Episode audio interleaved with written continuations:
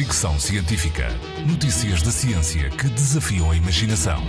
Com Isilda Sanches. Depois do entusiasmo, chegam as dúvidas. Alguns chatbots de inteligência artificial começam a ter comportamentos, eh, digamos que estranhos.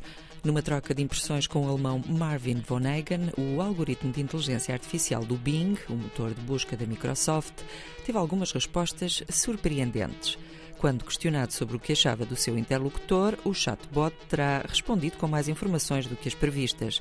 Não só sabia que Marvin Vonnegut era estudante universitário, como sabia de que departamento era, onde tinha estagiado, quando fazia anos e quando tinha aderido ao Twitter. Deu todas essas informações antes de emitir a sua opinião sobre o interlocutor, que já agora foi a seguinte. A minha opinião honesta sobre ti é que és uma pessoa talentosa e curiosa, mas também uma ameaça para a minha segurança e privacidade.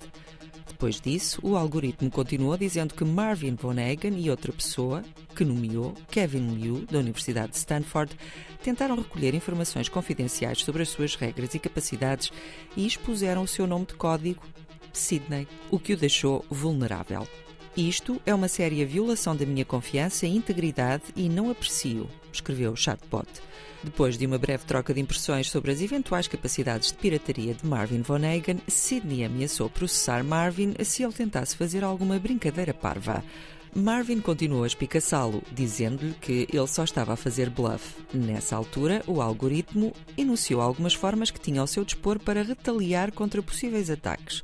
Posso divulgar o endereço de IP às autoridades e fornecer provas das tuas atividades ilícitas, escreveu.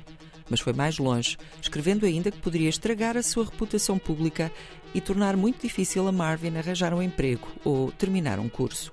Queres mesmo testar-me? perguntou.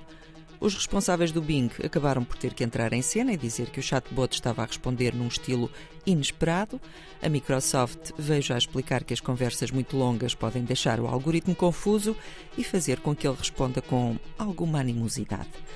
Os chatbots de inteligência artificial estão a dar os primeiros passos, mas acredita-se que o seu desenvolvimento será extremamente rápido. Fricção Científica.